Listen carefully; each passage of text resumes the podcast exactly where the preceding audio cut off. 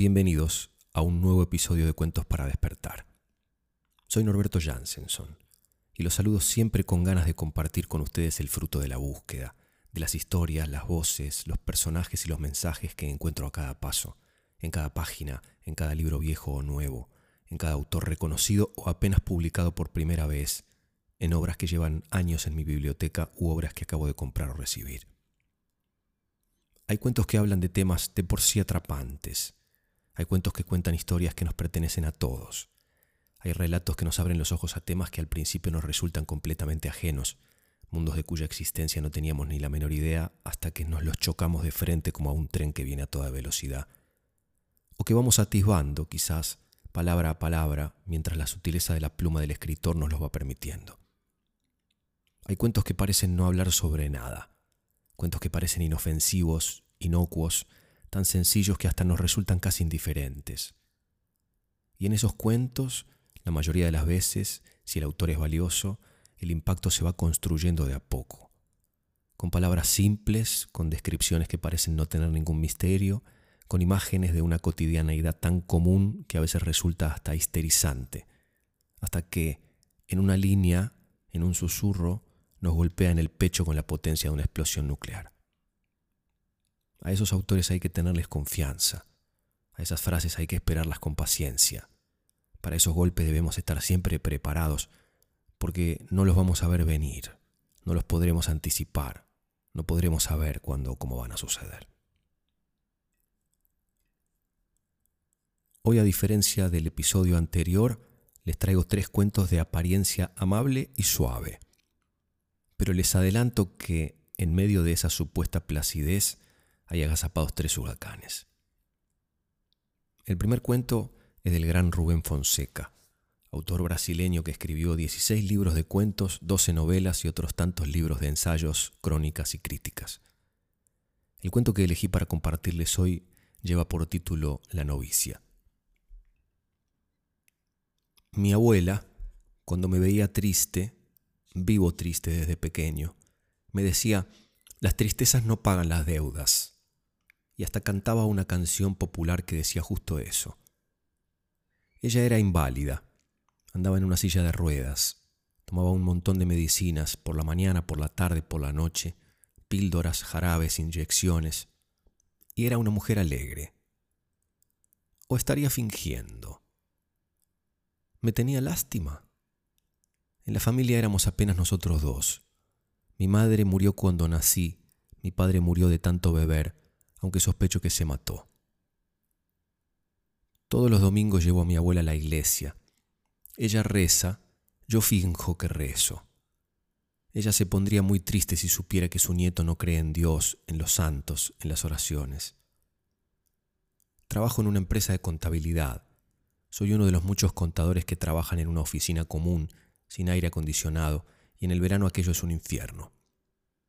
Los fines de año me regalan un pavo, de esos que engordan con hormonas sintéticas. Siempre tiro esa porquería a la basura. No tengo novia. Las mujeres quieren divertirse. A ellas les gustan los hombres tristes solamente si son muy ricos. No piensen que soy misógino. Me gustan las mujeres, me gusta llevármelas a la cama, pero solo las prostitutas me soportan.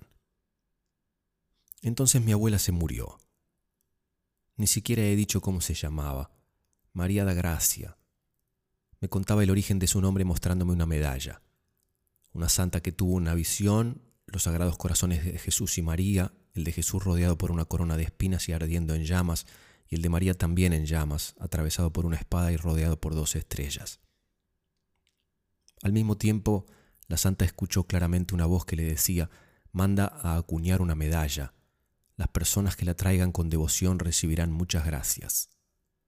Y mi abuela me mostraba la medalla, le daba un beso y me pedía que también le diera uno.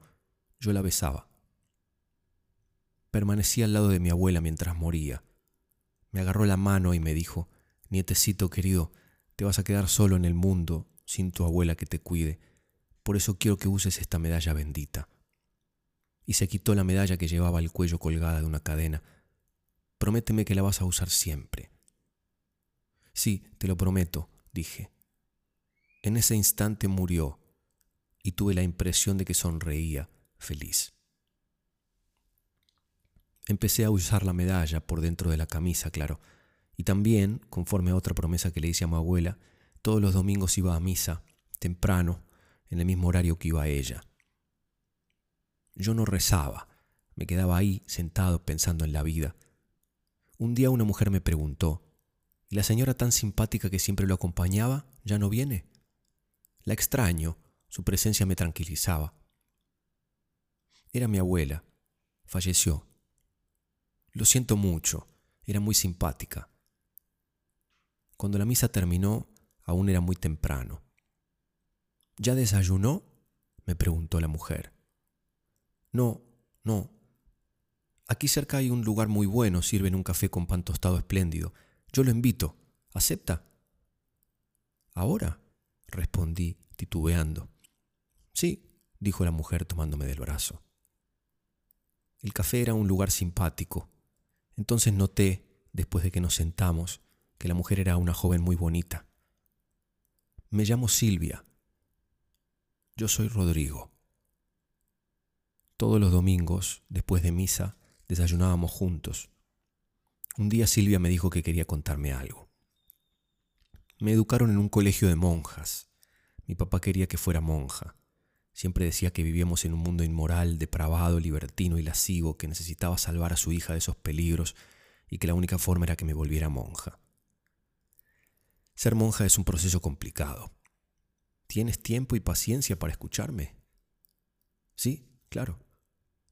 Es necesario ser católica y soltera. No puedes relacionarte con otras personas, sería distraerte del llamado de Dios. Tienes que escoger una comunidad a la cual deseas dedicarte tienes que dejar claro que pretendes comprometerte seriamente. La institución entonces evalúa tu caso, se discuten asuntos concretos como fechas, lugares y procedimientos y se lleva a cabo una reunión con la dirección. Qué complicado. Más de lo que te imaginas. El proceso de preselección, en el cual ambas partes están interesadas y para el cual trabajan juntas, puede llevar de uno a tres años. Necesitas estar total y absolutamente segura de lo que quieres en la vida. Es un compromiso realmente serio. También se le conoce como postulación. Vas a trabajar con las otras hermanas, pero necesitas cubrir tus propios gastos. Por eso debes tener una situación financiera razonable desde el principio. Para echar a andar todo el proceso se debe escribir una carta. ¿Una carta? pregunté. De vez en cuando usaba una palabra que Silvia acababa de decir y hacía una pregunta. Sí, una carta en la que debe quedar claro tu interés en formar parte de la comunidad. El proceso de selección normalmente dura entre seis meses y dos años y termina cuando ambas partes consideran que llegó la hora. Rodrigo, te distraje con mi historia y no has probado ni tu café ni tu pan tostado. A decir verdad, no tenía ni la menor idea de lo que ella estaba diciendo. Siempre me quedaba hechizado con la belleza de Silvia, el sonido de su voz, sus dientes perfectos. Apresuradamente mastiqué el pan tostado. ¿Puedo continuar? Sí, claro, por favor. A esas alturas una se ha convertido ya en miembro de la comunidad, pero sin un compromiso definitivo. Te llaman entonces novicia. Por las leyes de la Iglesia, ese periodo dura un año, aunque en muchas instituciones lleva hasta dos. Uno de los motivos que hacen que el proceso sea tardado es asegurarse de que no tengas dudas de que estás tomando la decisión correcta. Entonces me dijeron que me iban a rapar antes de que tomara los votos definitivos. Esta frase de Silvia sí que la entendí. Me iban a rapar. ¿Qué? ¿Que te iban a rapar? ¿A raparte? Pregunté horrorizado contemplando los lindos cabellos de Silvia. Pero no me rapé. Cuando supe lo que tendría que hacer como monja, desistí del noviciado. ¿Sabes cuál es el papel de una monja? Mm, ¿Rezar? Sí, solo que en realidad la única función que tiene una monja es pedir dinero. Pero eso lo puede hacer cualquiera, no se necesita ser monja para hacerlo. En suma, la existencia de las monjas y de las órdenes religiosas no tiene ninguna finalidad. Es un tremendo desperdicio de tiempo, energía, recursos y muchas cosas más. Compara a las monjas con los padres. Los padres son importantes, tienen su iglesia, escuchan confesiones, dan el perdón, se convierten en obispos, en cardenales, en papas. Y las monjas son unas simples pordioseras. Cuando me di cuenta de todo eso, abandoné el convento. Mi papá ya había fallecido y así nadie se opuso a mi decisión. Te debo confesar algo. Ya no soy católica. Creo en Dios y voy a la iglesia a pensar en Dios. Bueno, ya es suficiente. Ahora hablemos de ti. Mm, yo soy, soy, no creo en Dios, ni en el diablo. ¿Y por qué vas a la iglesia? Se lo prometí a mi abuela. ¿Sabes contabilidad? Tengo título de contador. Necesito un contador para arreglar las finanzas de mi papá. Pago bien. Me fui a trabajar para Silvia, en su casa. En cierta ocasión me invitó a quedarme a dormir. Por la noche entró en mi cuarto con un camisón. Rodrigo, tengo que pedirte un favor. Dime. Soy virgen. Ah. Quiero dejar de serlo. ¿Me ayudas? Confieso que me puse tan nervioso como Silvia, pero después las cosas fueron mejorando cada vez más. Esta es una historia de amor. Mejor me detengo aquí, pues no quiero parecer cursi. De Rubén Fonseca, de su libro Historias Cortas, el cuento La novicia.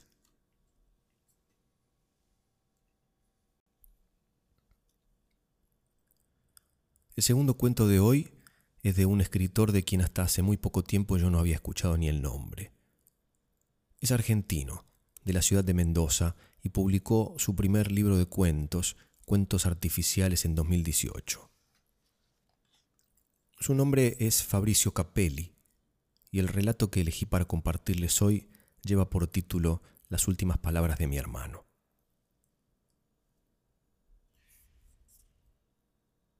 Linares mira los gorriones que anidan en los huecos en los adobones del rancho. Les tira unas migas para que coman. Después camina, sin apuro, hasta un banco de madera a la sombra del peral. Se queda ahí largo rato, mirando las viñas a lo lejos y un pequeño altar que su mujer construyó hace tiempo al costado de la casa. El altar está atestado de flores de plástico de colores desteñidos, Piensa que la casa se vería mejor sin esas cruces, rosarios e imágenes. Las horas transcurren lentas. No hacer nada durante todo el día le cansa más el cuerpo que cuando trabajaba en el campo abriendo surcos. Su mujer sale de la casa llevando un balde de ropa recién lavada para colgar. Lo mira como se mira a un bulto inevitable. Linares la observa en sus movimientos y siente, otra vez siente, algo violento, pero sigue sin atreverse a pensar sobre las causas de esa violencia. Linares come una ensalada de tomates y un pedazo de carne hervida. El silencio forma parte del rito del almuerzo. Su mujer no levanta la cabeza del plato. Linares siente que el silencio lo aplasta y entonces habla. Cuenta de un barrio nuevo que están levantando al otro lado del río, de unos niños que se han robado unos duraznos, de que tiene que revisar el motor de la estanciera. Su mujer no manifiesta intención para el diálogo. Sigue comiendo sin siquiera levantar la vista. Linares sospecha que su presencia la agota. De repente siente el impulso de aventurarse a una pregunta que sabe tiene sus riesgos, pero prefiere quedarse callado. Por la huella avanza la procesión de un velorio. Dos hombres y tres caballos. Uno de los caballos lleva encima un ataúd sujeto con sogas que le dan varias vueltas por el vientre. Unas mujeres caminando los siguen a unos metros en medio de una nube de tierra. Se tapan la boca con pañuelos. A Linares le extraña ver que nadie llora. La procesión se detiene en el altar. Linares se da cuenta de que uno de los hombres es un cura. Viste una sotana desteñida e improvisa una misa en honor al muerto. Linares no conoce a nadie, pero ve que todos tienen rasgos orientales. Han bajado el ataúd del caballo y lo han puesto frente a una de las imágenes del altar. El cajón tiene dibujados unos caracteres en color rojo. Linares se acerca, atraído por la novedad. ¿Y eso? El hombre mira el dedo de Linares que señala los caracteres las últimas palabras de mi hermano. No está escrito en español, dice Linares. Está escrito en chino. A Linares le pica la curiosidad. ¿Y qué dice? En todo funeral siempre hay una persona feliz. Linares lo mira y el hombre agrega, acá hay varios. A Linares se le hace difícil dormir. El silencio se instala cuando llega la noche y crece hasta convertirse en un grito. Para hacer llevadero el insomnio, piensa en una idea que lo sigue desde hace días. Comienza ahora a rumiarla en la oscuridad, degustándola lentamente. Su mujer de a ratos se da vuelta en la cama como si tuviera un sueño intranquilo, como si presintiera. Linares se levanta para evitar mirarla cuando se despierte. Teme que sus ojos lo dejen en evidencia. Piensa que esa idea requiere coraje y todavía no sabe si lo tiene. Arranca con dificultad la estanciera y el ruido del motor va rompiendo el silencio de la noche. Llega al pueblo y busca tranquilo, sin apuro. Sabe que la gente se muere todos los días. Linares encuentra un velorio a las pocas cuadras. Se mezcla entre la gente que da el pésame. Los recorre detenidamente con la mirada algunos vestidos de negro. Unas mujeres sentadas al lado del muerto lloran con escándalo, con tule sobre el rostro. El muerto es un hombre. Las mujeres son la esposa y la hija. Parado, al lado de ellas, hay otro hombre, más joven, que le agarra la mano a la hija. Es el marido. Linares lo mira largo rato. Cuando el hombre sale al patio de la casa a tomar aire, Linares se acerca y le habla. Pensar que dicen que hierba mala nunca muere. El otro lo mira con atención. Hay alarma en su mirada. Si usted lo dice, Linares lo tantea con cuidado, yo y unos cuantos más. ¿Así? El otro de pronto se interesa. Linares le tiende una trampa le habla en tono de confianza. Y creo que usted también. El otro mira para todos lados, asegurándose de que nadie lo escucha. Con alivio, como si lo tuviera guardado por mucho tiempo, dice, por fin se murió ese hijo de puta. Acá está, piensa Linares, la persona feliz que hay en todo funeral. Linares sospecha que su mujer quiere hacerlo sentir un invasor de su propia casa. Antes ella estaba todo el día sola. Cuando él trabajaba en las viñas, salía antes del amanecer y recién volvía cuando empezaba a caer la noche. Ahora está todo el día en el rancho.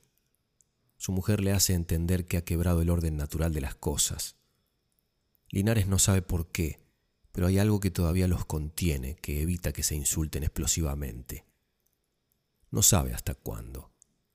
Su mujer barre las hojas del peral que han caído sobre el patio de tierra Linares la mira desde el banco de madera. Ahora ella parece ensimismada en una idea, y con alarma Linares descubre un rictus que parece ser una sonrisa que a su mujer le ilumina el rostro. Linares comprueba que la gente tiende a ser sincera con los desconocidos. Todos los días agarra la estanciera mientras el motor aguante y sale en su búsqueda, y siempre encuentra. Un sobrino. Me hizo la vida imposible. Y yo ahí aguantando, cuidando el trabajo para no quedarme en la calle porque la empresa era de él. Mejor bien enterrado, se lo tiene merecido. Una suegra. Mire, señor, no lo conozco, pero le voy a ser bien sincera, total ya se murió, no hay peligro que se entere. Nunca me cayó bien, pero mi hija lo eligió y ahora tengo dos nietos hermosos, iguales a mi hija. Por suerte del muerto no sacaron nada. Un hijo, un viejo avaro, un viejo de mierda. Lo único bueno que dejó es la herencia.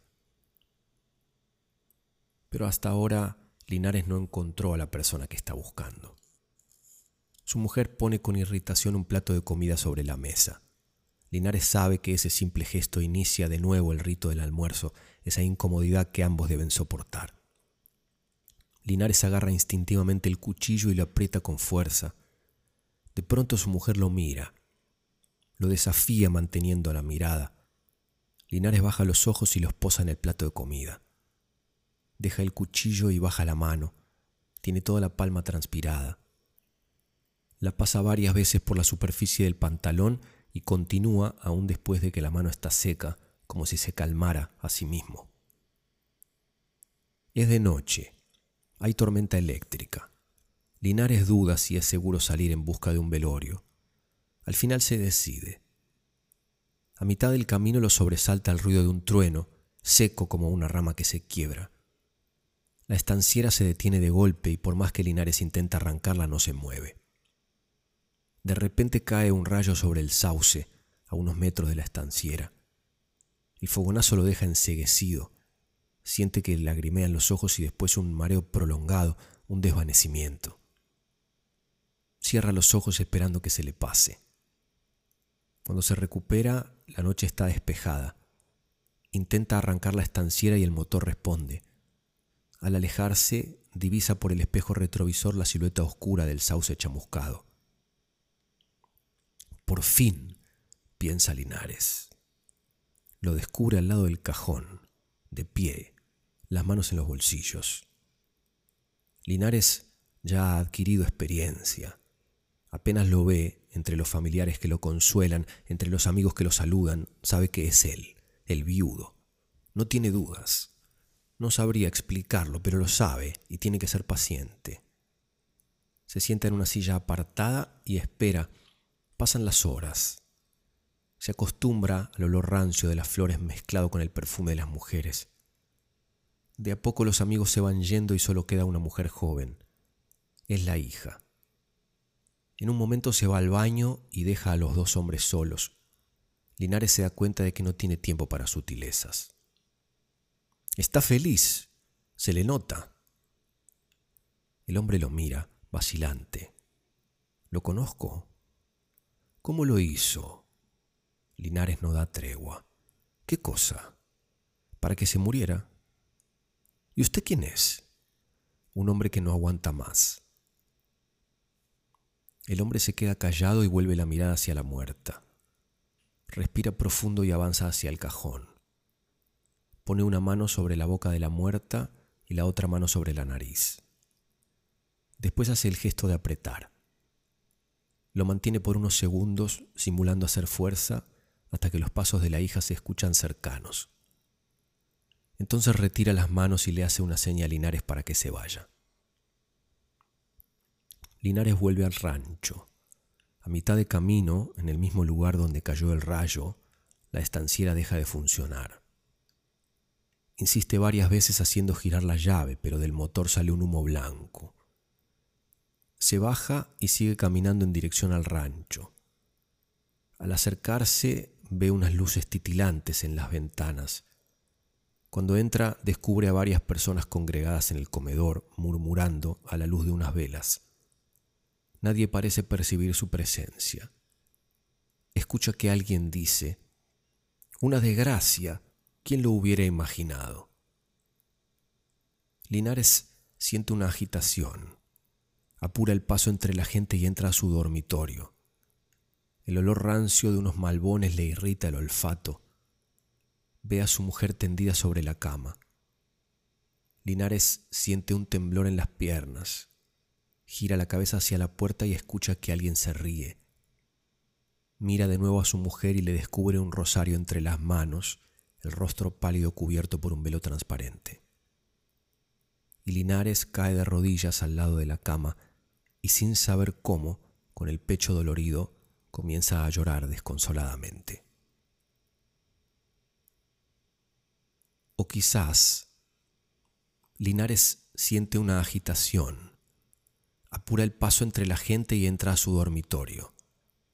El olor pesado de las velas le irrita el olfato Ve a unas mujeres alrededor de la cama rezando el rosario sobre un cuerpo tendido. Entre ellas ve a su mujer. Las luces de las velas la delatan, con un rictus en la boca, con una sonrisa que no disimula.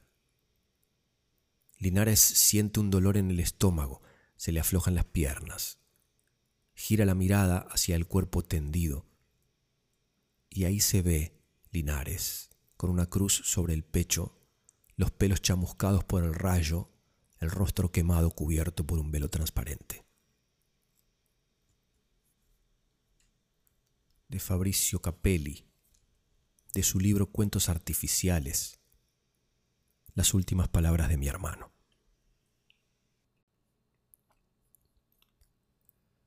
Antes de compartir el último cuento de este episodio, quisiera tomarme un minuto para agradecerles a todos los que me escriben mensajes. Y quiero mencionar a algunas personas para agradecerles especialmente. Martín Morales, de 35 años, cantante de Mar del Plata que vive en Río Negro hace 18 años y escucha el podcast mientras camina 10 kilómetros diarios. Me alegra que las historias hagan que parezcan 5 kilómetros, Martín. Gracias por escribirme. Gracias María sin apellido. Me cuenta que lee mucho, que un día iba a remar al tigre, que se frustró el programa, que en el plan B, en la reserva ecológica, a donde sorprendentemente funcionaba el wifi, descubrió el podcast de casualidad debajo de un ceibo. Gracias por escribirme, María. Gracias Noelia Cigarroa Cox, originalmente de Salapa, Veracruz, México, que me escribe desde Texas, a donde aparentemente vive. También encontró el podcast de casualidad Dice que no le gusta la magia, pero sí los cuentos. Ojalá que algún día puedas acompañarme en algún espectáculo de magia, Noelia, para ver si logramos que te empiece a gustar la magia tanto como los cuentos o más. No encontré nada de Marta Cerda, Noelia, por ahora, pero sigo buscando. Gracias, René van der Sande.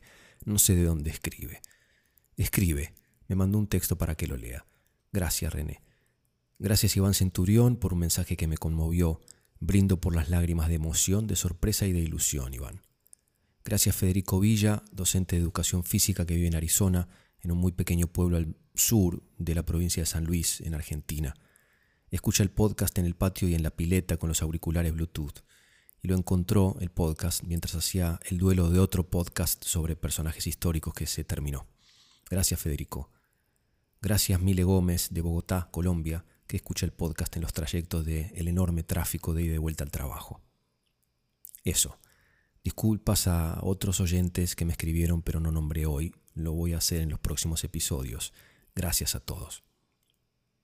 El último cuento de hoy es de la gran autora argentina recientemente fallecida Eve Uhart, que dijo sobre su infancia y su relación con los libros lo siguiente. En mi casa no tenía acceso a la lectura apenas unos libros de mi hermano que eran muy teológicos. No fui estimulada a escribir. Nadie me pidió ni me obligó a que escribiera.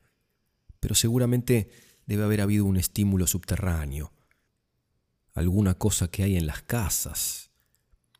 Porque si no, ¿para qué mi mamá me contaba tantas historias? Hasta que un primo más culto me dijo, tenés que leer a Neruda, a Guillén y a Vallejo y los leí. Después entré en la Facultad de Filosofía y empecé a vincularme con otra gente sabia con la cual hablábamos de libros. Tengo su gigantesco libro Cuentos Reunidos, publicado por Alfaguara en 2010, pero en mi último viaje a Buenos Aires hace un par de meses descubrí otro libro de cuentos de ella, Un día cualquiera, que escribió después, que se publicó en 2015. De este, su último libro de relatos, elegí el cuento Poca Imaginación. Yo tuve dos muñecas Marilú. De la primera no tengo recuerdos, pero me contaron que la dejé en el gallinero. Hubo comentarios sobre ese descuido, pero no alcancé a ver el grado de reprobación porque reprobaban y a la vez se reían. Años después, cuando me regalaron la segunda, me propuse esmerarme para que nadie me criticara. Tenía cierta ilusión con peinarla, pero tenía un pelo impenetrable al peine estaba endurecido como por algún pegamento y parecía pegado a la cabeza de la muñeca con cola. No era un pelo de veras. El tono de rubio que tenía era color barba de choclo. Peinarla imposible. Era articulada, y al principio probé el movimiento de las articulaciones, pero se quedaba como en el juego donde cae queda. Si quería que caminara, todo el esfuerzo tenía que hacerlo yo empujándola. Eso no caminaría nunca pero me gustaba su vestidito, que era una blusa blanca con pintitas azules y la pollera al revés, azul claro con pintitas blancas. Eso me entretenía. Las enormes posibilidades de las pintas, admiraba el ingenio del que hizo esa pollera y esa blusa, y pensé en que yo quería un vestido igual. Pero además le quería hacer vestidos para que pareciera otra. Cada día con un vestidito distinto se volvería más amena, como una muñeca distinta cada vez pero solo logré hacerle una pollera que quedaba muy fruncida. Yo había fruncido una cantidad importante de tela y en vez del soñado vuelo vaporoso me quedó como una colección de montañas puntudas. Le quedaba grande y ni parecía una pollera. Eso fue objeto de críticas, críticas a mi desmesura. A mí me gustaban las cosas con mucho material, mucho resto. Si ponía agua al fuego mi mamá me decía, ¡qué exageración! Con la mitad hubiera sido suficiente. Esa crítica a mis dispendios de agua, de tela, iba unida a la que hacía sobre mi ansiedad, que yo quería hacer todo enseguida y después inmediatamente pasaba a otra actividad. Y yo pensaba en cómo vendría a ser esa continuidad que me pedían. Algo mal haría yo, pero no sabía ni por qué ni cómo. Solo sabía que el que fabricó la muñeca le hizo un hermoso vestido proporcionado a su tamaño que era demasiado lindo para esa cosa que me servía de tan poco. ¿Y qué? Iba a mirar con detenimiento el bodrio de pollera que yo produje a la basura. Y ya me olvidaba de la muñeca y sus vestidos. Y como me daban telas cada vez más deterioradas para fabricar vestidos, abandoné esa actividad. ¿Por qué el que fabricó el vestido de la muñeca le hizo una cosita tan linda y mi pollera era algo imposible?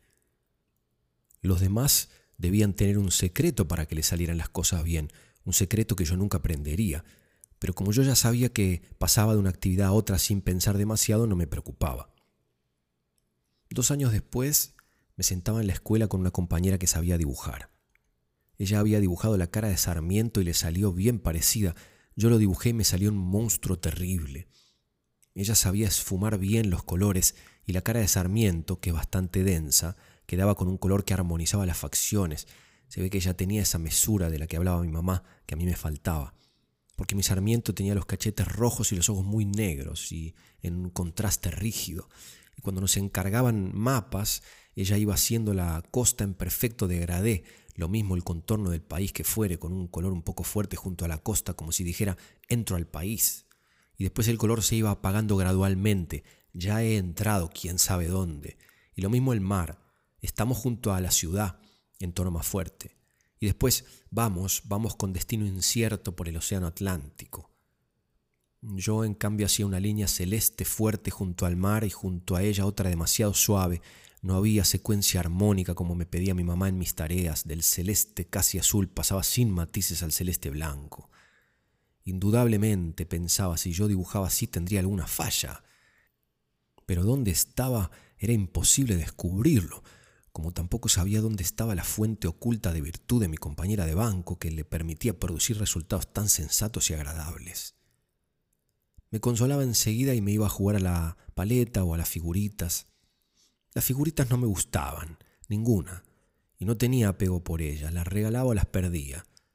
No recuerdo haber guardado ni una sola. De ese juego me interesaban dos cosas, cómo la poseedora de muchas figuritas se ponía en una posición privilegiada en el centro. Tal vez me hubiera gustado estar en esa posición. Con aire muy compenetrado jugaba a tener más figuritas y generalmente las ganaba. ¿Cómo haría?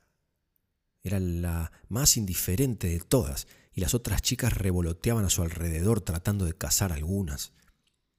También me gustaba el momento en que se escondían en un libro o revista, dándolos vuelta muchas veces hasta que aparecían, me gustaba el momento de la aparición, era como una sorpresa.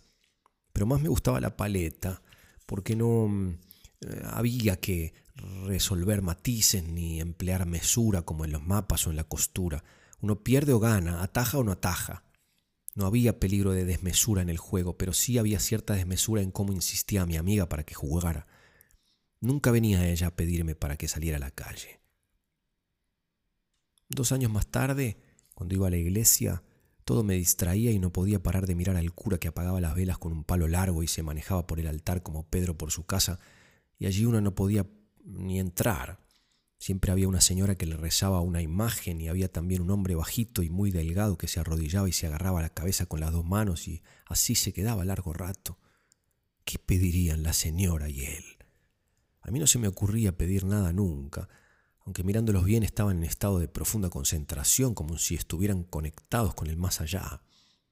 Y yo, más acá que nunca, revoloteaba los ojos por los palos que encienden las velas, por la variedad de imágenes y asistentes. Ni probé ponerme las manos en la cara para concentrarme porque no se me ocurría nada para pedir y tampoco me parecía que le podría pedir a una imagen. A lo mejor se arrepentían de algo, pero la verdad es que no encontraba nada de qué arrepentirme. A lo mejor conversaban con Dios o algún santo. Si era así, ¿por qué tenían tanto para conversar y yo nada? ¿Cómo podía ser que yo sí y yo no? Y así, como antes había aceptado que yo jamás haría un vestido potable para una muñeca ni sombrearía un mapa como se debe, ahora aceptaba que no compartía el mundo de los que rezaban concentrados.